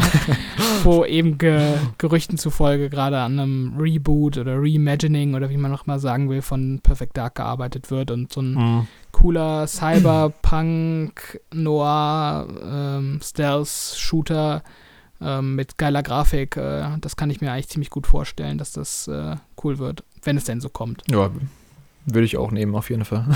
Und vielleicht auf, auf PlayStation 5 ähm, freue ich mich auf jeden Fall ja auf Naughty Dog. Also die sind halt für mich so die konsistente mhm. Qualitätsmaschine bei Sony und ähm, ich glaube, äh, ja, egal was die machen jetzt auf PS5, das wird auf jeden Fall wieder eine inszenatorische Wucht und äh, ja, da bin ich wirklich gespannt.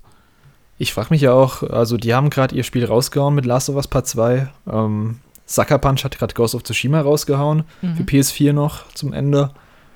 Ähm, von denen wird auf jeden Fall eine Weile nichts mehr kommen, denke ich. Also, aber dafür haben wir ja zum Beispiel Horizon, was für nächstes Jahr kommen soll, und God of War, was ich nicht glaube, dass das nächstes Jahr erscheint, aber God of War Ragnarok. Mhm. Ähm, darauf freue ich mich auf jeden Fall. Wissen wir natürlich noch gar nichts, aber ähm, ja, God of War wird auf jeden Fall gut. das war angekündigt für nächstes Jahr, ne? Ja, ich glaub's nicht. Ich glaub's echt nicht. Also, da steht zwar die Basis schon und die ganzen Gameplay-Systeme eigentlich, aber es wird trotzdem relativ früh für so einen krassen Titel. Hm. Bin ich mal gespannt. Wurde, wurde God of War für PS4 mehrfach verschoben oder kam das ziemlich pünktlich? Es wurde verschoben, aber ich glaube nur von Februar nach Mai oder sowas. Also okay. Intern war es mal für 2017 sogar angedacht, für Ende. Es wurde halt nie bekannt gegeben. Hat irgendjemand mal gemeint. Dann kam es irgendwie, also der Release-Termin wurde für März oder Februar angekündigt und dann wird es von da aus nochmal nach April oder Mai verschoben. Mhm. Also es ist nicht untypisch, dass das Spiel nochmal verschoben wird.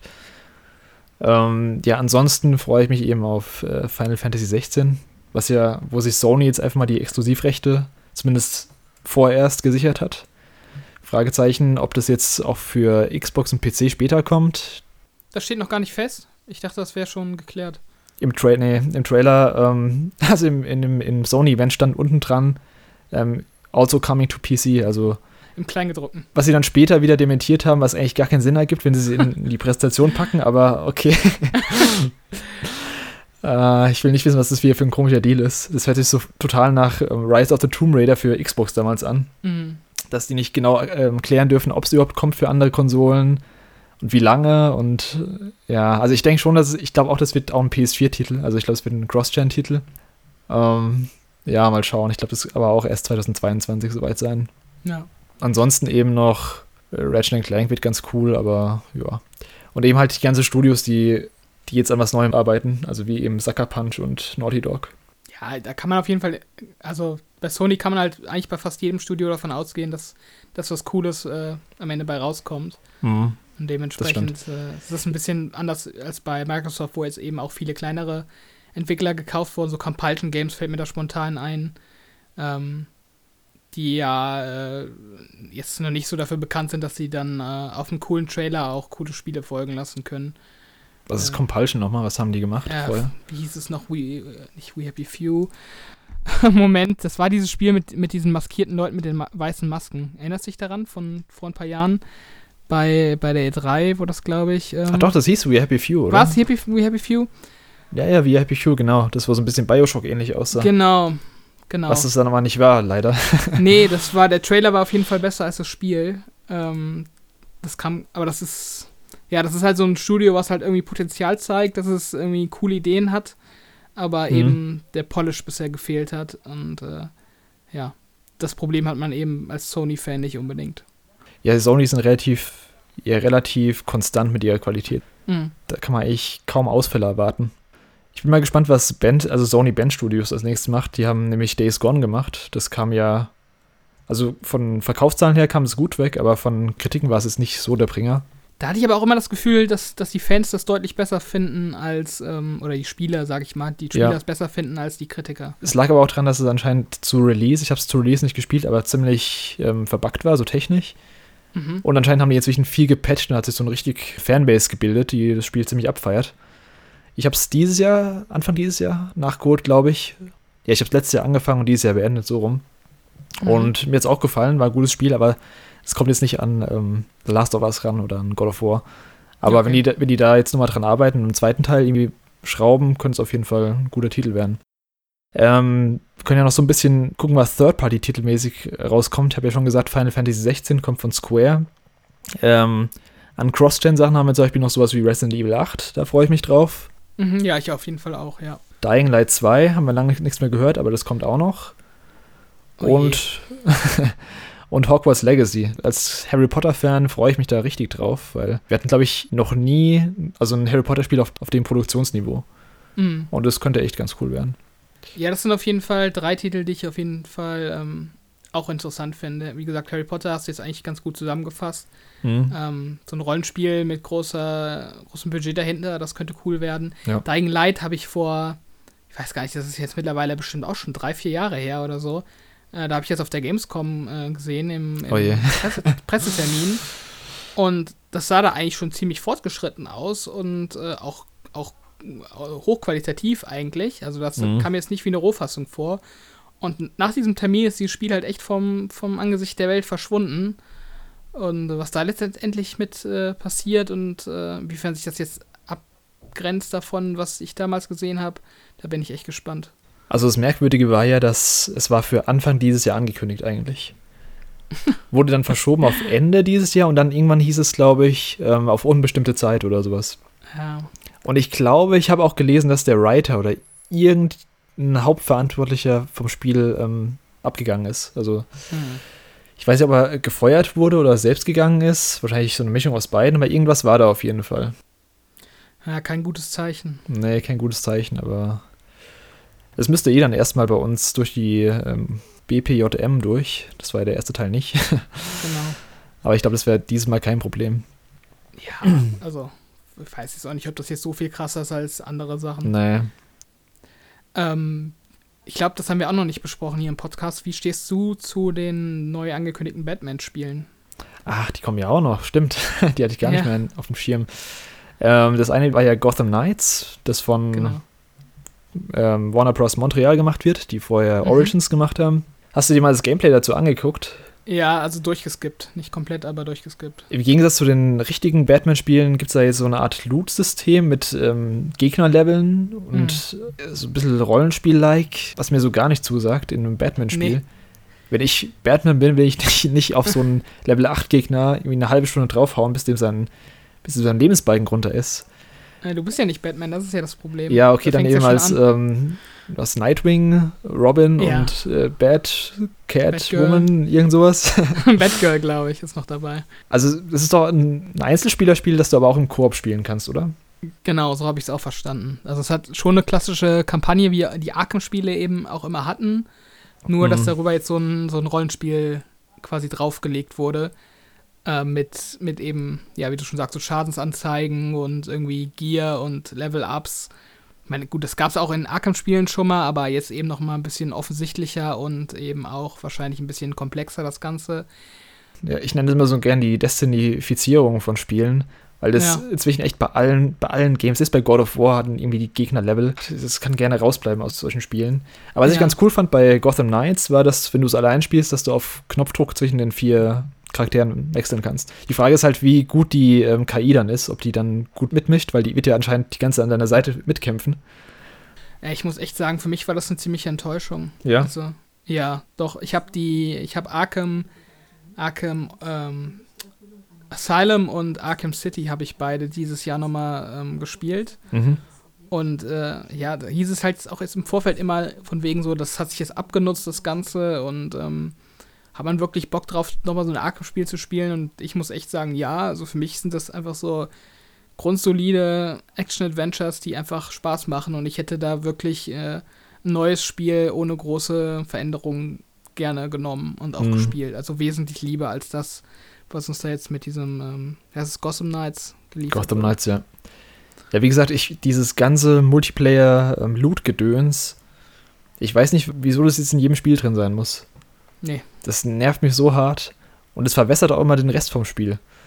Hm. Das ist ja auch bei Assassin's Creed so inzwischen, dass du Hauptmissionen spielst, willst eigentlich nur die Story durchspielen, dann irgendwann kommst du an eine Grenze, wo dann dich die Gegner one-hitten oder selbst wenn du den Gegner von hinten mit einer, mit einer ähm, versteckten Klinge tötest, bringt es nichts. Dann ziehst du ihm irgendwie 10% von seinem Schaden. Das ist so. Das ergibt in den Spielen einfach keinen Sinn, finde ich. Nee. Das ist auch bei The Division und sowas, wenn dann irgendwie 10 Minuten auf den Kopf von so einem normalen Soldaten draufballerst. Also. Äh, Ja. Keine Ahnung, da hätte ich jetzt auch nicht Bock, äh, also nee, ist auch nicht so meins.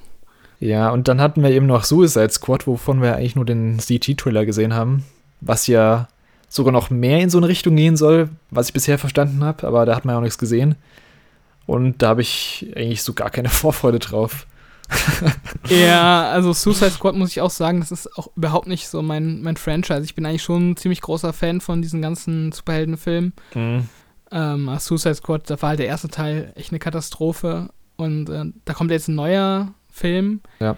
Und ich kann mir halt schon vorstellen, dass Warner da jetzt quasi Rocksteady auch mehr oder weniger ein bisschen genötigt hat, ähm, dass sie da quasi so ein Spiel zum Film machen. Es war ja, es wurde ja ähm, gemunkelt damals, dass die eigentlich an einem Superman-Spiel arbeiten, aber Mhm. das dann eingestellt wurde, was ich mir sogar ganz gut vorstellen kann, weil Suicide Squad ja in Metropolis spielt. Also das wird ja eine Open World von Metropolis sein. Mhm. Ich kann mir gut vorstellen, dass die irgendwie so Reste davon nehmen und daraus jetzt so ein, ja, auch wieder so ein Destiny ähm, Koop äh, Hero-Ding draus machen. Mhm. wieder so eine hanebüchene Story, die, wo jetzt schon keiner Bock drauf hat. Das heißt ja irgendwie Tagline Kill Superman, Ja, als ob die Superman töten in dem Spiel. Ganz ehrlich. ja. Das ist so ein bisschen wie bei äh, Marvel's Avengers, wo sie gesagt haben, oh, Captain America, er ist tot. Was machen die Helden jetzt nur? Ja, er ist aber schon als DLC äh, mit 1000 Kostümen angekündigt. Okay. ich glaube, da kann halt keine gute Story drum gebaut werden. Nee. Ich traue Rocksteady eigentlich viel zu, aber äh, dieses Genre gefällt mir so gar nicht. Nee, muss, also sehe ich genauso wie du. Und ähm, ja, ich finde, ich fand den, den CGI-Trailer fand ich eigentlich ganz lustig. Ja, finde ich auch. Ähm, der hatte halt so ein bisschen Sunset Overdrive-Vibes, wenn du das gespielt hast damals Mhm. auf der Xbox Ich One. hab's mal angespielt, ja. Es hatte also irgendwie so den gleichen Stil, so ein bisschen. Ähm, aber ja, irgendwie von Rocksteady erwartet man dann irgendwie was, was Cooleres als das. Aber wie gesagt, zudem hat man ja auch nichts gesehen. Vielleicht, vielleicht überraschen sie ja. Also, man weiß es ja nicht. Ja, klar. Vielleicht sind ja auch so Bedenken ein bisschen unbegründet. So, figure out who we're killing yet? Oh, fuck. Trace songs. Did you ever think of pimp rock a microphone like that there, boy? It would still stay street. Big things happen every time we meet, like a track team, right team. I shouldn't have done that, Shark. Zum Abschluss haben wir auch mal im GamingVillage.de Forum die User gefragt, was sie von der nächsten Konsolengeneration erwarten und was für Chancen und Bedenken sie sehen in den nächsten Jahren. Da gibt es ein paar spannende Punkte, auf die wir mal eingehen könnten. Ähm, so schreibt äh, Witz zum Beispiel. Ich hoffe sehr, dass die Cross-Gen-Phase diesmal nicht so lange dauert. Und ich bin auch ein bisschen enttäuscht, dass zum Beispiel Horizon 2 ein Cross-Gen-Titel ist. Was sagst du dazu, dass jetzt ähm, die Cross-Gen-Phase ein bisschen länger andauern könnte, beziehungsweise als letzte Generation? Ähm, weiß ich gar nicht, ob das so der Fall ist, weil ähm, äh, man hat ja vor allem gerade bei Microsoft am Anfang die Befürchtung, dass Microsoft äh, sehr lange so Cross-Gen-mäßig ähm, Spiele anbietet. Aber die haben da jetzt auch ein paar Sachen schon wieder so zurückgefahren, dass sie dann doch nicht äh, auch noch für Xbox One erscheinen werden. Ja, The Medium zum Beispiel, gell? Das kommt ja auch sofort. Mhm. Ja. Genau. Ich glaube, Forza war auch noch so ein, so ein Kandidat. Und ich glaube, was es diesmal irgendwie so präsenter macht im Kopf, ist eben, dass die, ähm, dass so mit so Systemen wie Smart Delivery und so, dass das halt mehr propagiert wird oder auch mehr beworben wird von den, äh, von den Konsolenherstellern, dass die sagen, ey, ihr könnt eure, eure Xbox One-Version dann eben auch auf Xbox Series spielen. Und Mhm. ähm, bei Xbox One hat man dann zum Beispiel so ein Forza Horizon 2 war das, glaube ich, halt auch auf Xbox 360 veröffentlicht. Und ähm, ja, im Endeffekt hast du das Spiel dann auch Cross-Gen, aber das hat sich jetzt nicht auf die Qualität von, von äh, Forza Horizon 2 ausgewirkt. Und letztendlich hat da hat es damals auch keinen gekümmert, eben weil, weil es nicht so als Feature beworben wurde, was halt so auch den Reiz der Konsole ausmacht, wie es eben jetzt der Fall ist. Also Ja. ich glaube nicht, dass ich da jetzt groß, ähm, also ich würde jetzt nicht befürchten, dass wir in drei Jahren noch irgendwie Xbox One oder PS4-Spiele ähm, bekommen werden im großen Umfang. Ja, ich glaube, der Eindruck entsteht vor allem wegen der komischen Kommunikation von Sony, die ja zuerst gemeint haben, dass sie ähm, die Generation strikt teilen wollen, im Gegensatz zu Microsoft, wo sie damals Mhm. noch so stolz verkündet haben. Ja, und dann kündigen sie Miles Morales an, Horizon 2 äh, für PS5. Ja, und dann sagen sie drei Monate später, ja, die, die kommen auch für PS4 übrigens, so in so, in so einer Pressemitteilung. Also nicht mal in der Präsentation, sondern einfach so in der Pressemitteilung, so in so einem Nebensatz. Und da haben jetzt halt auch Mhm. viele Angst, dass zum Beispiel das neue God of War ähm, auch ein Cross-Gen-Titel werden könnte. Weiß man nicht, könnte es sein. Und es war letzte Generation nicht so, da hat Sony schon klar getrennt. Die hatten zwar sowas wie Little Big Planet noch für die PS3 gebracht, aber dann die, die großen Titel, also angefangen mit Killzone und sowas, die kamen direkt nur für PS4. Und das hat man auch an der Grafik damals gesehen von Killzone. Ich glaube jetzt auch nicht, dass über nächstes Jahr hinaus noch ähm, groß Cross-Gen-Titel kommen werden. Also zumindest First Party. Also Third Party wird auf Mhm. jeden Fall noch eine ganze Weile so gehen. Du wirst auch in, auch in drei, vier Jahren noch dein Call of Duty in, auf PS4 und Xbox One sehen. Ja. Aber ja, wie gesagt, ich denke, 2021 ist auch so ein bisschen so ein, ja, der, der Schlusspunkt dann, wo es aufhört mit den First-Party-Titeln.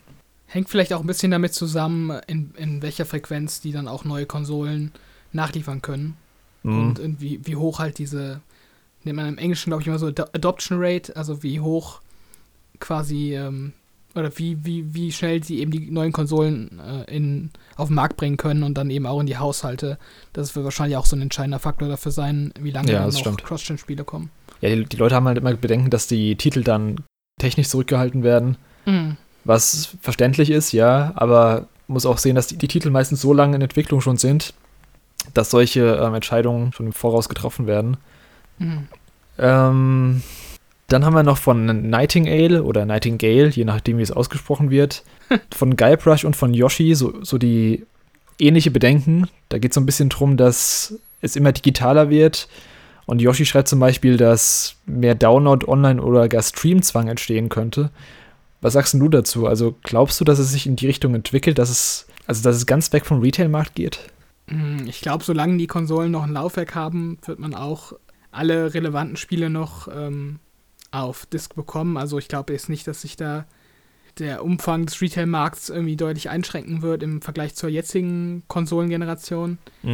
Ähm, aber ich glaube schon, dass die Hersteller eben mit so Sachen wie Game Pass ähm, schon darauf aus sind, äh, die Leute eben an digitale Versionen heranzuführen und äh, ja, da auch wahrscheinlich ähm, ja selber mehr von haben, wenn es eben digital gekauft wird.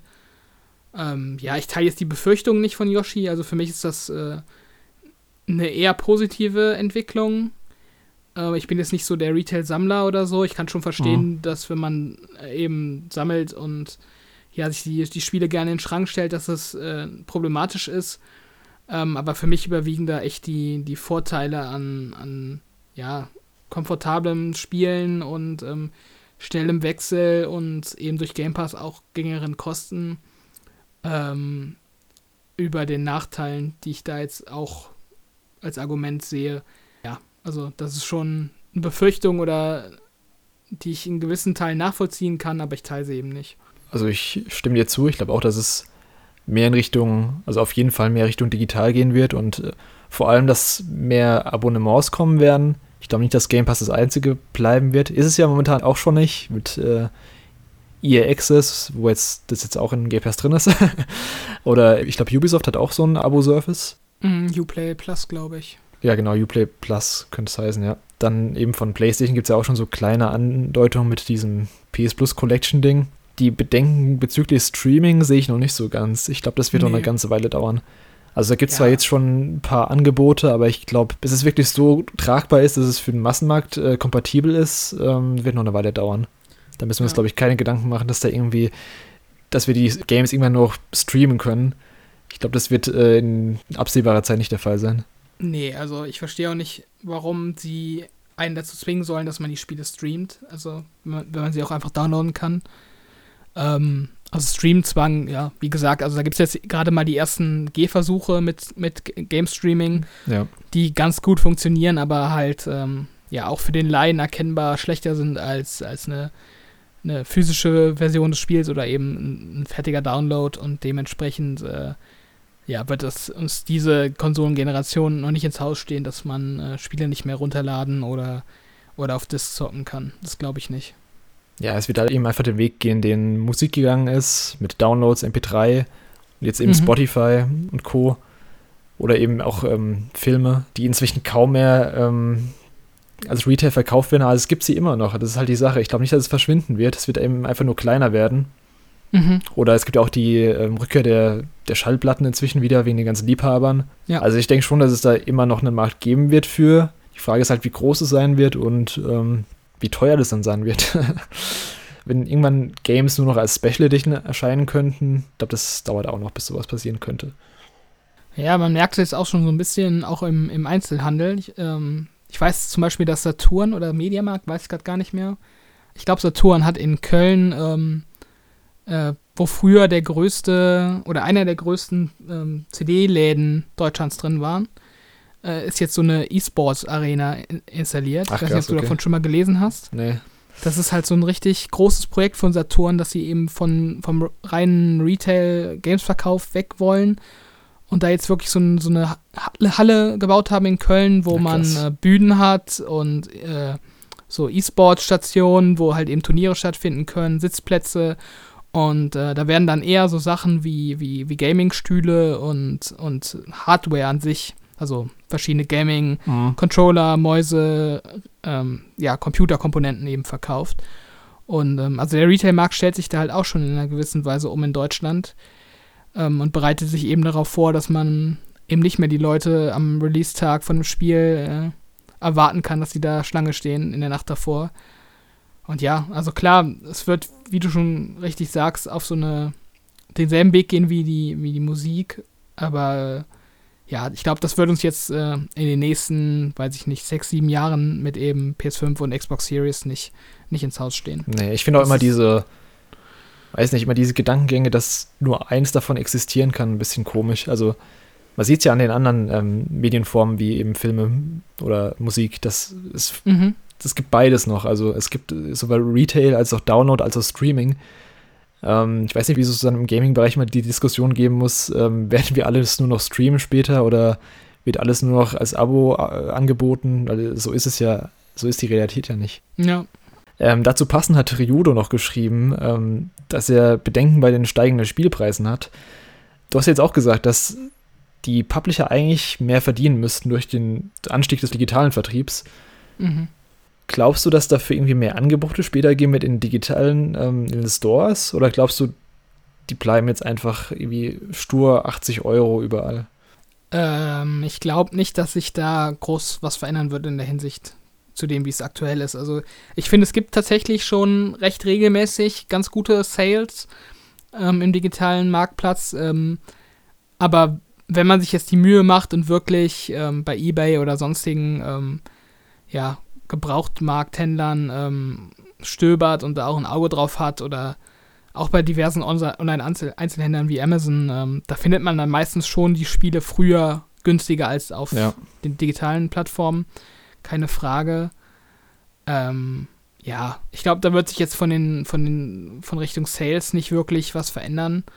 Ähm, aber ja, ähm, bei mir als primären Xbox-Spieler, ich mache mir da ehrlich gesagt nicht so den Kopf drüber, weil ich halt den Game Pass habe und ich dann halt weiß, dass ich 15 Euro für, den, für die beste Version des Game Pass zahle im Monat und dann dann eben auch alles ähm, so Day One bekomme.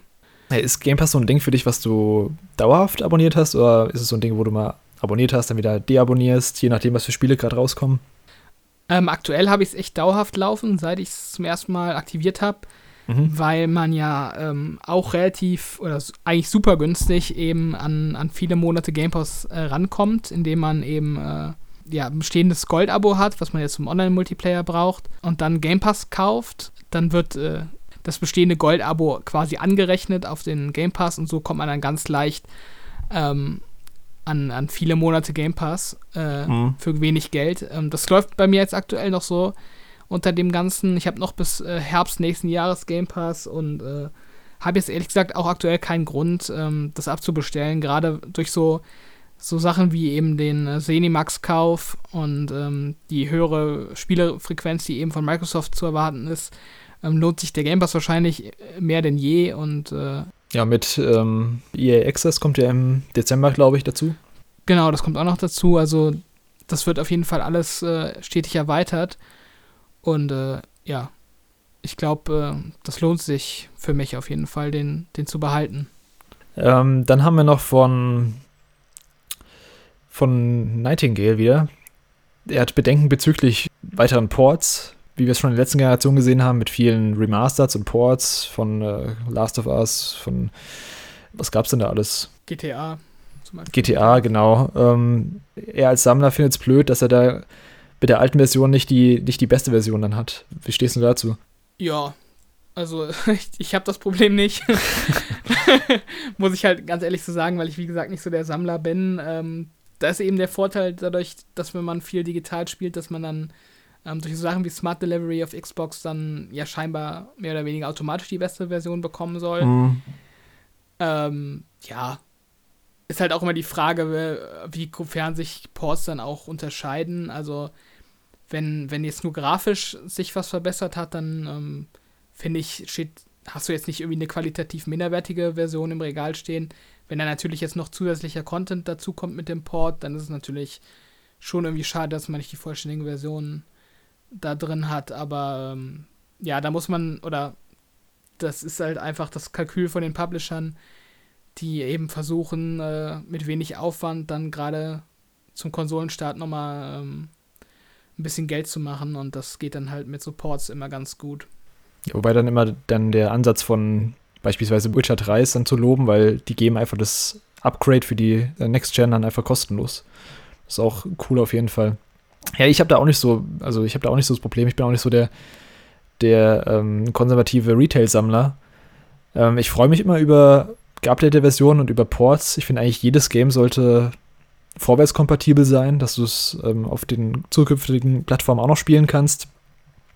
Und wenn da mal sowas kommt, finde ich es immer gut eigentlich. Also ich glaube auch nicht, dass das haben ja auch immer viele die Bedenken, dass ähm, Ports oder Remastered-Versionen dann immer krass die Ressourcen für neue Games fressen. Das glaube ich Mhm. gar nicht. Ich glaube, das sind meistens kleinere Teams, die es dann, die eh nichts anderes gemacht hätten in der Zeit. Und ähm, ja, also ich sehe das immer ganz willkommen. Ja, ist, für mich ist er auch mehr, also hat das mehr Vorteile als Nachteile für mich persönlich. Und äh, zum Schluss haben wir nochmal ähm, was Positives von Leck und von Ryudo. Die freuen sich nämlich beide auf die kürzeren Ladezeiten. Leck schreibt zum Beispiel, ich hoffe auf kürzere Ladezeiten, die ja wohl kommen, und bitte endlich mal eine Weiterentwicklung, was beispielsweise zerstörbare Level und Geländeschaden oder auch Fußspuren angeht. Ein riesiger Brandfleck, das den mein Kamehameha in den Berg gebrannt hat, sollte sich nicht mehr nach 10 Sekunden auflösen. Ja, das sehe ich äh, auch so. Also ich verspreche mir da viel von, von den kürzeren Ladezeiten und eben davon, dass sie eben jetzt mehr Daten streamen können Mhm. auf einmal. Ja, und zum Beispiel mit dem Kamehameha ist eigentlich eine ganz gute Idee. also zer- zerstörbare Umgebung, die dann auch zerstört bleibt. Das haben wir oft in Open-World-Spielen, dass du viel zerstören kannst, dass sich dann so komische Luft auflöst und wenn man dann irgendwie zehn Minuten später wieder an den Ort zurückkehrt, dass es dann wieder dasteht. Ähm, ja, auf jeden Fall, da ist Potenzial drin. Ja, finde ich auch. Auf jeden Fall. Gerade so ähm, die Features, die auch systemweit damit zusammenhängen, eben, was wir schon mal angesprochen haben, äh, eben dieses Quick Resume Feature, dass man mehrere Spiele parallel ähm, aufhaben kann. Ähm, die, auch die kürzeren Ladezeiten zum, zum Spielstart ähm, sind eben einfach, ja, so wirklich so Sachen, die dann auch eine Konsole ähm, sich neu anfühlen lassen. Und dementsprechend ist das für mich auch so hardwaremäßig auch so vielleicht schon so das Feature, ähm, was am meisten sich auswirken wird auf, auf das Next-Gen-Feeling. Ja, Vielleicht sogar noch mehr als irgendwie Auflösung oder Framerate. das glaube ich auch. Das Instant-Ladezeiten wird so ein bisschen das, ähm, ja, das Merkmal der neuen Generation, glaube ich. Mhm. Und finde ich gut so, weil ich habe echt keinen Bock mehr auf lange Ladezeiten. Es nervt mich meistens schon im Intro, wenn dann irgendwie 1000 Publisher-Logos kommen, die man nicht überspringen kann, weil da hinten Ja. dran irgendwelche Ladezeiten kaschiert werden. Ja, kann ich drauf verzichten in Zukunft. Ja, hoffentlich.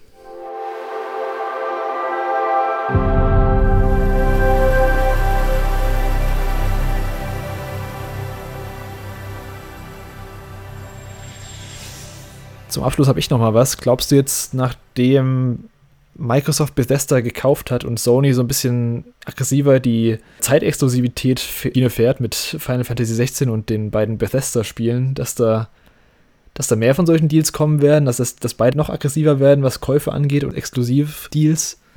Ähm, ich glaube, dass beide da jetzt aktuell schon so viel machen, wie sie machen können. Also ich glaube, dass gerade Sony so, was Zeitexklusivität ähm, angeht, da schon bei den großen Publishern immer ziemlich früh äh, am Start ist und da auch dahinter ist. Ähm, Mhm. Deswegen weiß ich gar nicht, wie viel da jetzt noch möglich ist, was eh nicht, also was ohnehin nicht schon gemacht wird. Die Frage ist halt, ob jetzt irgendwie ähm, Sony oder Microsoft noch, noch mal so einen großen Deal abschließen werden. Keine Ahnung, dass äh, Microsoft Sega kauft oder sowas. Ja, also Phil Spencer hat ja schon ein paar Mal gesagt, dass sie eigentlich auch ein japanisches Studio wollen.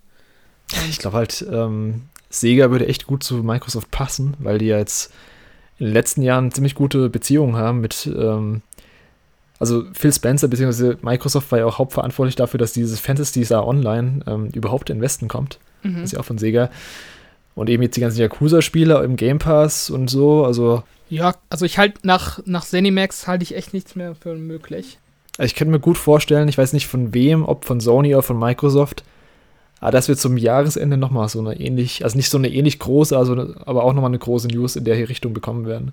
Ja, gerade weil so Sega würde auch vielleicht passen, weil Sega halt eben auch so eine Liebhaberfirma ist. Ähm, Ja, das stimmt. Und die haben ja auch viele Marken, die sehr beliebt sind, wo aber jetzt auch in den letzten Jahren nicht so viel Cooles mitgemacht wurde. Und ich glaube, es könnte halt auch eine Strategie sein von Microsoft, dann eben Sega zu kaufen und äh, dann halt irgendwie Sonic nochmal äh, groß rauszubringen und da irgendwie, ja, da vielleicht dann irgendwie coole Spiele zu bringen. Da wird sich äh, Yoshi freuen. Genau, der wird dann, der wird sich dann doch für die, für die Xbox entscheiden und nicht für, für die PS5, ja.